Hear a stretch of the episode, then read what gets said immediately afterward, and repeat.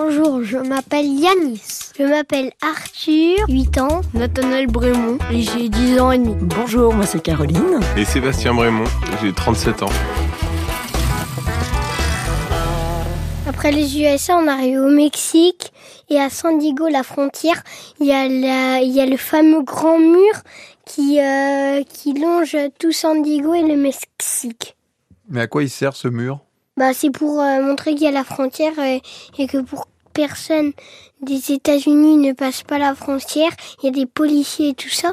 Et du coup, bah, vu qu'il y a un désert euh, assez loin, et bah, il y en a, ils essayent de pas passer la frontière, ils essayent d'aller par le désert, mais souvent ils meurent. C'est vraiment euh, un mur, Sébastien, ou c'est des barbelés? Ça ressemble à quoi? C'est un mur métallique. En fait, c'est des grandes lames de métal sans aucune prise qui euh, font au moins euh, peut-être 5 mètres de haut. Et euh, il y a des barbelés. Enfin, il y a, en plus il y a un no man's land. En fait, c'est deux, deux murs. hein. Il y a, y a, vraiment quelques centaines de mètres entre entre deux murs métalliques où vous pouvez être vu. Et en plus, ils font voler des drones en fait au-dessus.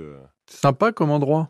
Ah, c'est pas le, c'est pas l'endroit le plus sympathique de la, de, de- de- de- du voyage. Non, mais, parce euh, qu'il y a- y passer.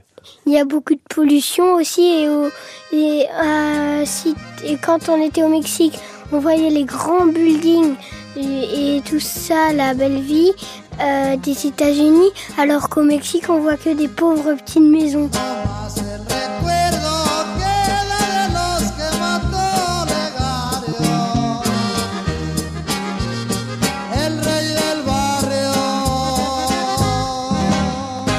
Le Mexique, euh, par rapport aux USA, euh, le premier contraste, c'est quoi, Sébastien?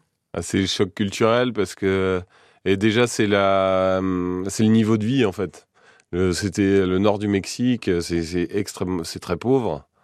Et en plus, euh, ce qui rajoutait à ça, c'est qu'on avait euh, des, comment, des commentaires d'Américains et de Canadiens euh, qui nous disaient, qui nous ont dit pendant quatre mois que c'était très dangereux en plus et qu'il fallait pas y aller. Donc c'est vrai qu'on était un, un peu méfiant euh, en arrivant au Mexique.